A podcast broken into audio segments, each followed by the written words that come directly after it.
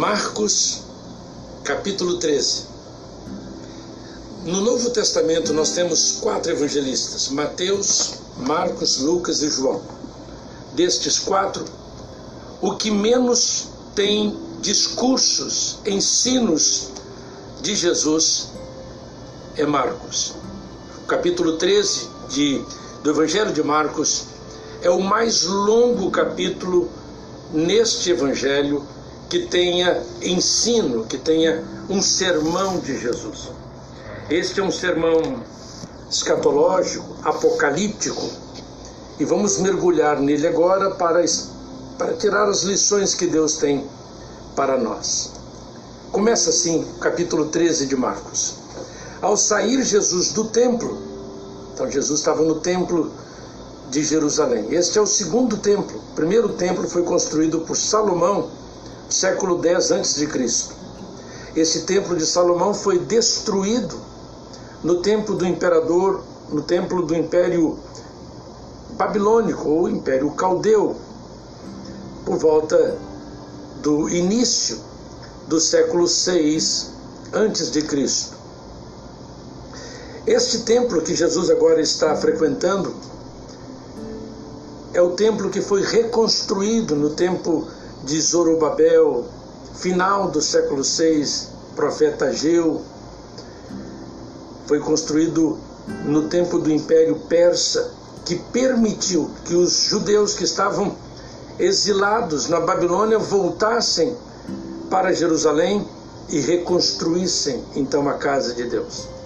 Este templo foi remodelado por Herodes o Grande, e Herodes investiu aqui muito dinheiro e investiu muitos recursos humanos e um, um templo cuja beleza, cuja arquitetura, cujo ouro, cujo requinte, essas coisas todas se tornaram notáveis e indiscutíveis. Flávio Joséfos, um historiador judeu que é do primeiro século da nossa era, fala sobre a grandeza, a magnificência, o esplendor desse templo. O Talmud babilônico também fala sobre isso, são fontes extra-bíblicas. E aqui Jesus, então, saindo do templo, disse-lhe um de seus discípulos: Mestre, que pedras, que construções. Então, esse testemunho bíblico está de acordo com a história. Mas Jesus lhe disse: Vês estas grandes construções, não ficará pedra sobre pedra que não seja derribada.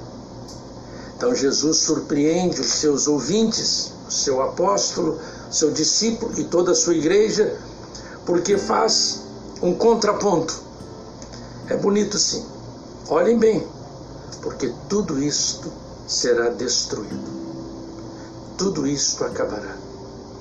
Meu querido irmão, minha querida irmã, meu querido amigo, os judeus tinham transformado o templo, o culto ali dentro, o calendário religioso, as coisas que ali aconteciam, como um fim em si mesmo.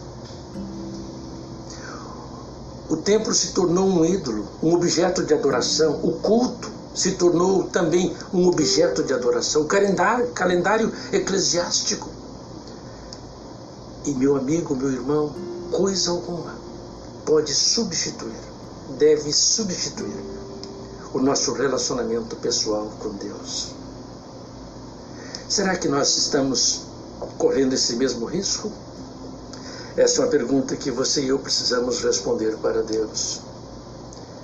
Será que a nossa relação com o templo, com a liturgia, com o calendário eclesiástico? Será que corremos o risco de transformar essas coisas que são meio em fins?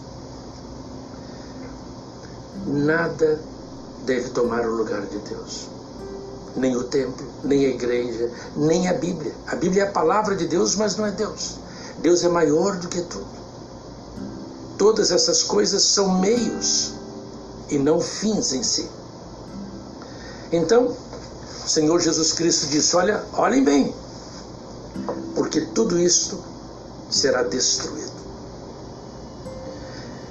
Eles saíram do templo, diz-nos o texto que no Monte das Oliveiras, de frente do templo, tão perto do templo, lá no Monte das Oliveiras, onde Jesus orou, onde Jesus foi traído, onde os seus apóstolos fugiram, onde ele foi preso, ali. Diz-nos o evangelista Marco, Marcos que assentado ali, quatro apóstolos de Jesus, e ele e Marcos é o único que dá o nome desses apóstolos. Lucas não apresenta o nome, Mateus não apresenta o nome, João também não faz referência. Diz-nos o evangelista Marcos: Pedro, Tiago, João e André. Pela primeira vez, André é mencionado nesse grupo, nesse grupo que estava próximo de Jesus. E eles então fizeram três perguntas para Jesus. Você pode e você deve ler capítulo 13 de Marcos com o capítulo 24 de Mateus e o capítulo 21 de Lucas. Ambos, todos eles tratam do mesmo assunto. Então, Jesus começou a falar sobre esses, essas três perguntas. Primeira pergunta: quando acontecerá a queda do templo? Segunda pergunta: quando será a sua volta? Quando, quando o filho do homem voltará? Terceira pergunta: quando será o fim de tudo? Jesus responde essas três perguntas e as respostas estão aqui. Mas essas respostas estão assim entrelaçadas, tecidas, uma na outra. Então é muito difícil você saber dizer qual que é sobre essa primeira pergunta, qual é a resposta que está aqui, qual o texto, qual é a palavra que diz respeito à segunda, terceira pergunta. Muito difícil. Precisamos de ler esse texto com todo cuidado para não darmos uma interpretação equivocada, errada da palavra do Senhor, do nosso Senhor Jesus Cristo. Eu queria que você compreendesse que essa primeira pergunta, quando será a queda, Jesus não diz a data certa, o dia certo, a hora certa que isso iria acontecer. Mas de acordo com com a história, sabemos que isso aconteceu no ano 70 da nossa era. O imperador Tito invadiu Jerusalém, destruiu Jerusalém, profanou Jerusalém. Isto aconteceu. E Jerusalém ficou desolada, despovoada, deserta. Então, o que Tito fez encontra-se relacionado com o que Antíoco Epifânio fez por volta de 167, 168 antes de Cristo. Antíoco Epifânio, com a aprovação do Senado romano, invadiu Jerusalém, matou milhares de judeus, sacrificou um porco dentro do templo, ergueu ali a estátua de Zeus porque queria helenizar os judeus, proibiu a guarda do sábado, destruiu, transformou milhares de judeus em escravos. Bem, Tito fez o equivalente a isto. Por isso que nós temos aqui Jesus falando no versículo 14: Quando, pois, virdes o abominável da desolação, situado onde não deve estar, fazendo uma referência ao acontecimento já mencionado inclusive por Daniel. O profeta Daniel fala sobre isso três vezes. Daniel capítulo 9, versículo 27, Daniel capítulo 11, versículo 31 e Daniel capítulo 12, versículo 11.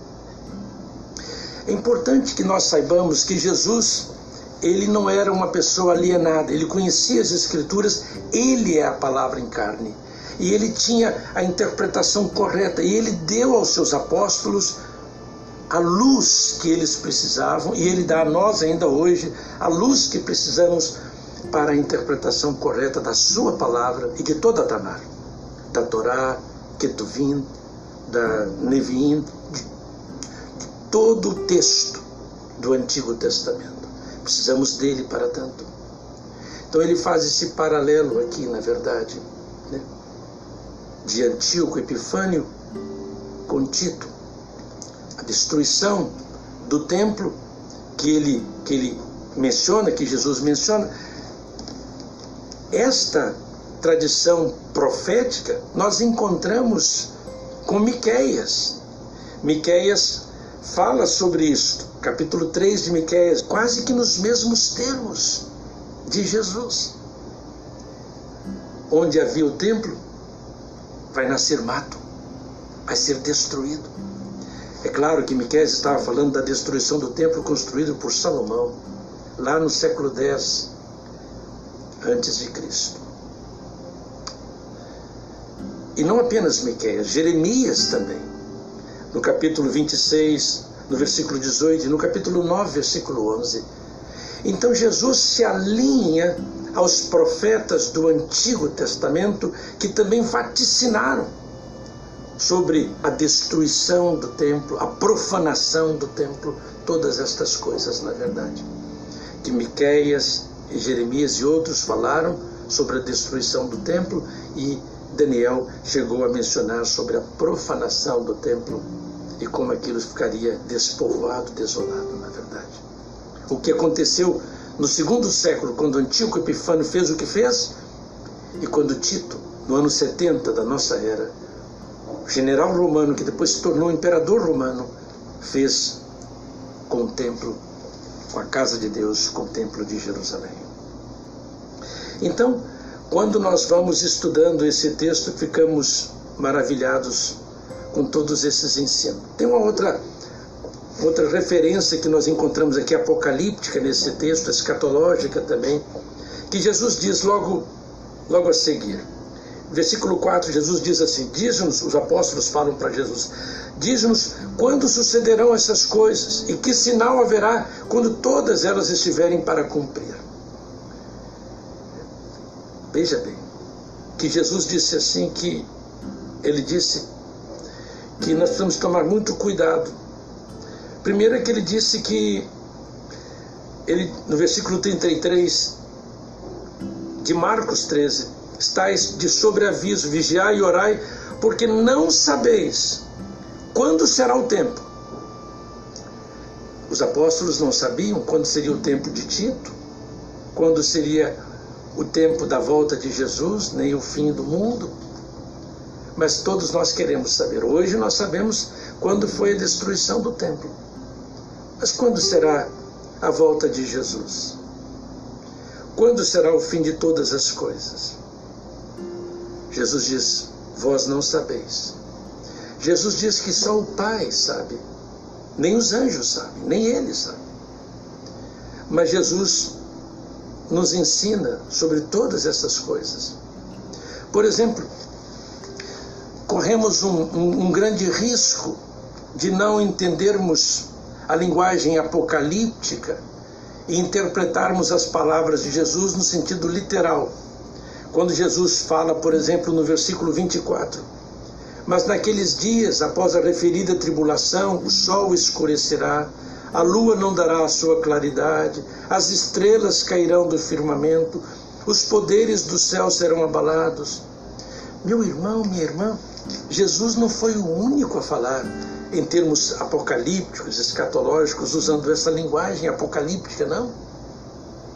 Nós, nós encontramos esta, esta mesma linguagem nos profetas do Antigo Testamento.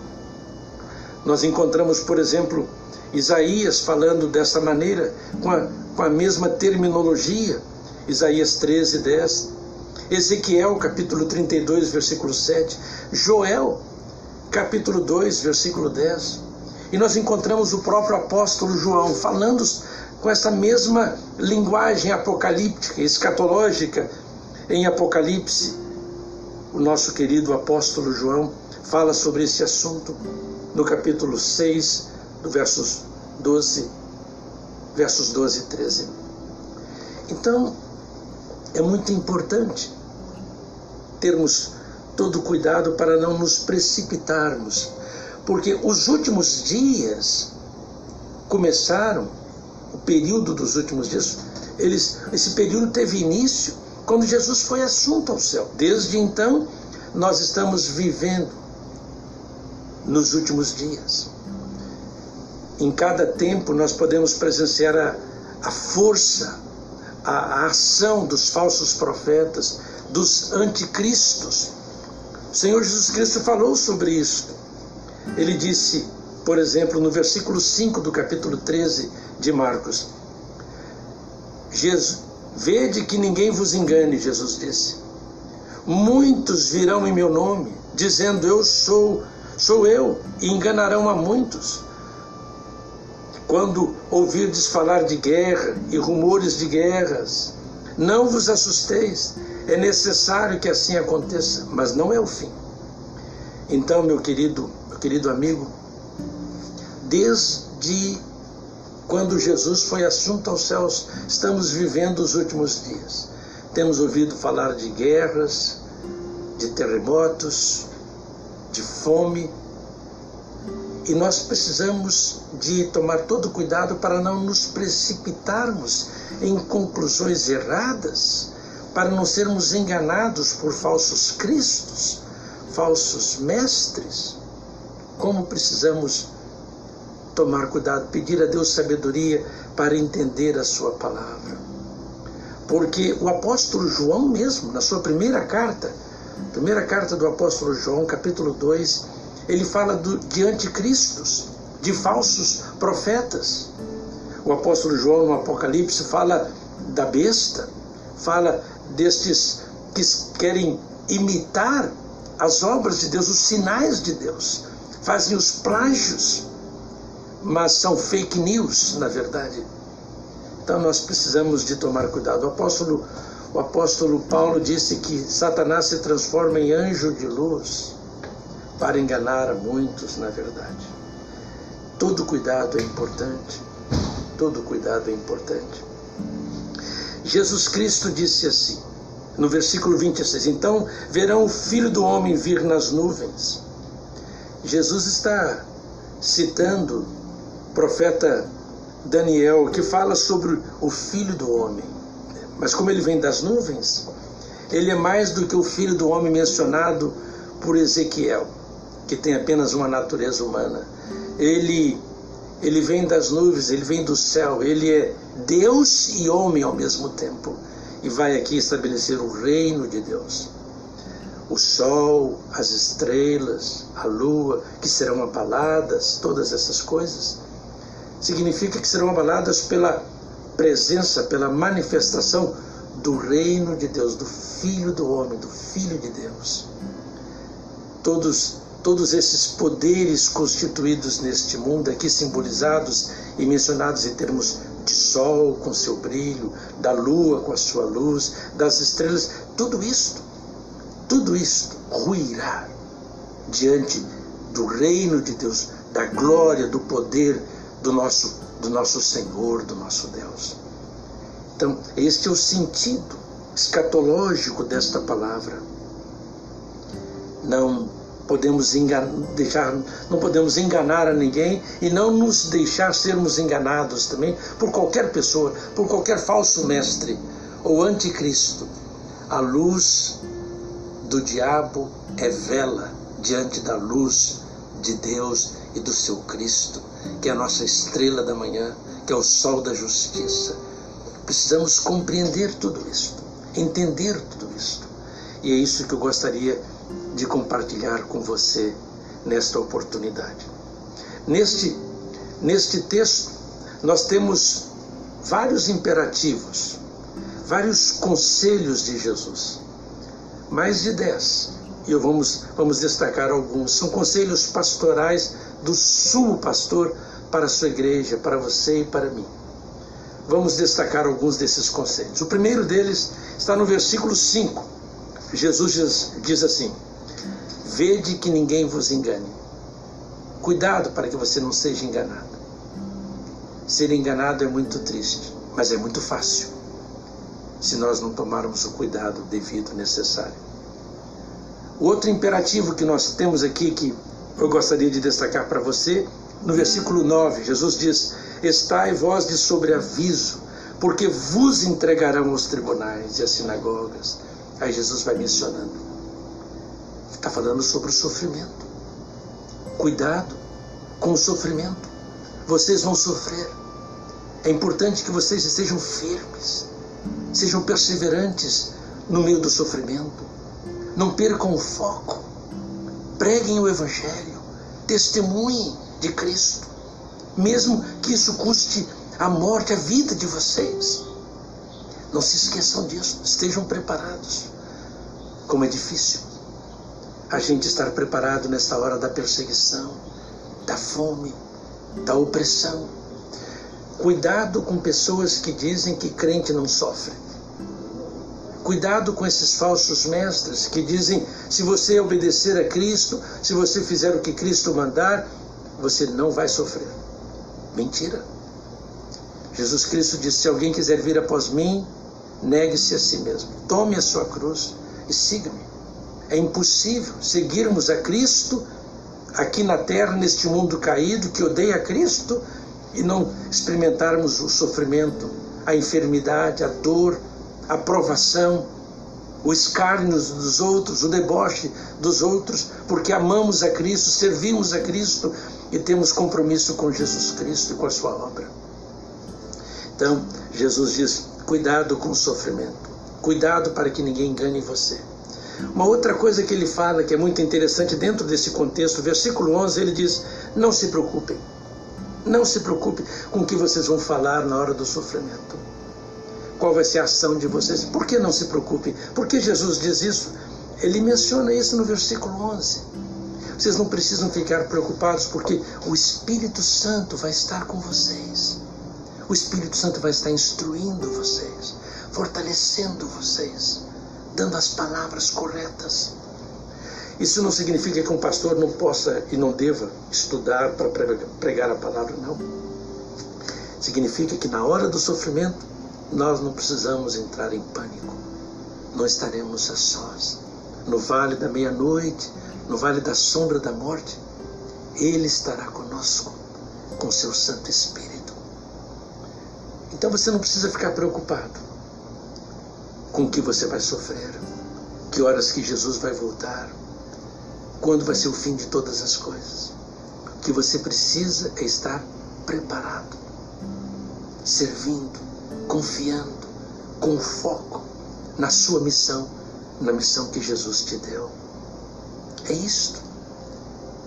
Um outro, outro imperativo, outro conselho desse pastor, que é Jesus, o sumo pastor, que eu gostaria de compartilhar com você nesta hora está no versículo 28 e no versículo 29. O Senhor Jesus Cristo disse assim: Aprendei, pois, a parábola da figueira. Versículo 29 ele diz assim: Sabei que ele está próximo. Dois verbos importantes: aprender e saber. Oséias diz que o povo do Senhor está sendo destruído porque lhe falta conhecimento precisamos aprender o significado verdadeiro do texto, saber a coisa certa.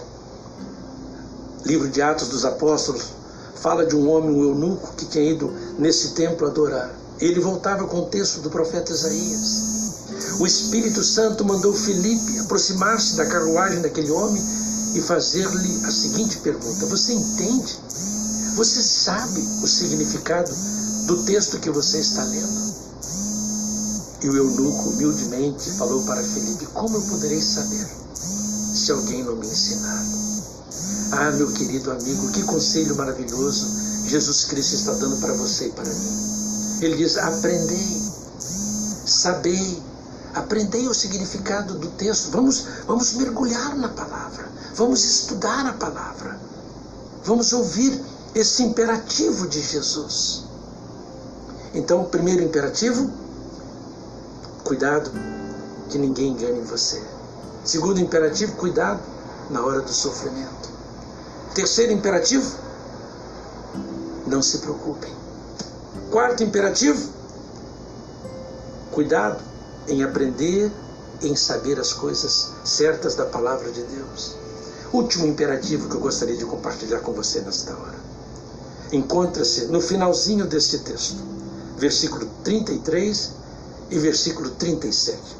O Senhor Jesus Cristo disse: Estai de sobreaviso, vigiai e orai, porque não sabeis quando será o tempo. Nós não sabemos quando Jesus vai voltar. E nós não sabemos quando será o fim de todas as coisas. Mas Jesus está dizendo: vocês precisam orar e precisam vigiar. Meu amigo, meu irmão, minha irmã, a oração é muito importante. Por mais que falemos, nós não temos como exagerar no valor, na importância de uma vida de oração e de uma vida de vigilância. Precisamos estar sempre orando, pedindo que Deus, Deus nos fortaleça. Confessando a Ele, Senhor, somos fracos, somos falhos, precisamos de Ti, Senhor. Queremos estar prontos quando o Senhor voltar. Dá-nos luz, dá-nos habilidade, dá-nos capacidade, dá-nos força, dá-nos fé. E vigiar, porque o inimigo anda ao nosso derredor procurando a quem possa tragar, enganar, destruir. Meu querido amigo, a minha oração é que você e eu estejamos prontos. Não sabemos quando ele voltará, mas sabemos que ele há de voltar. E que ele possa encontrar você e eu orando, vigiando, prontos, de pé diante dele, sem ter de que nos envergonhar. Que o Senhor te abençoe e te guarde. Que o Senhor faça resplandecer o seu rosto sobre ti e que Ele tenha misericórdia de ti. Que o Senhor sobre ti levante o seu rosto e que Ele te dê a paz. Um forte abraço. Muito obrigado. Uma excelente mensagem, ensinamento, palavra ministrada pelo pastor Washington Nascimento nesta lição da revista Palavra e Vida, Esperança em Tempo de Quarentena, a lição 6 ainda não é o fim. Que benção, né? Eu agradeço muito a Deus pelo esse canal da TV Batista da Convenção Batista Fluminense. Você pode visitar lá no YouTube. E aqui no nosso canal arroba no ar, você tem a oportunidade de aprender mais é, da palavra de Deus através desse canal, através dos nossos canais no Instagram, no Facebook da Igreja Batista da Esperança em Nova Iguaçu. E temos a grande oportunidade de divulgar mais a palavra de Deus através do texto falado do podcast da Escola Bíblica Online da IBN. Um forte abraço para você, que Deus abençoe a sua vida, né? Faço minhas palavras, as palavras do pastor Washington, que você continue firme, vigilante em oração, sabendo que nesse contexto, né, onde estamos vivendo atualmente, onde sinais se mostram e como o pastor Washington falou, né, a palavra de Deus ela nos dá a orientação de saber que muitos textos né, apocalípticos, né, muito, muitos textos falando sobre a volta de Jesus, apesar de uh, se mostrarem é, é, nesses dias, ainda não é o fim. Então, por isso que a gente precisa a cada dia estar vigilante, sabendo que o nosso trabalho não é vão no Senhor. Que Deus abençoe a sua vida em nome de Jesus. É a minha oração. Deus abençoe a cada vida que tem é, sido alcançado pelo podcast, texto falado da Igreja Batista da Esperança em Nova Iguaçu. Abençoe o pastor Sérgio, pastor da nossa igreja. Abençoe a cada irmão, a cada é, pessoa que não faz parte de igreja, mas que tem sido tocado e tocada pelo Espírito Santo de Deus. Ah, Deus, faça uma obra transformadora em cada vida, de libertação, salvação, de cura e que o Senhor faça aquilo que nós não podemos fazer, que é transformar e abençoar vidas. No nome de Jesus. Muito obrigado, Deus, por tudo que o Senhor tem feito. Louvado seja o teu nome. Em nome de Jesus te agradeço. Meu nome é Marcelo Soares Eu faço parte da Igreja Feliz para Fazer Feliz, Igreja Batista da Esperança, em Nova Iguaçu.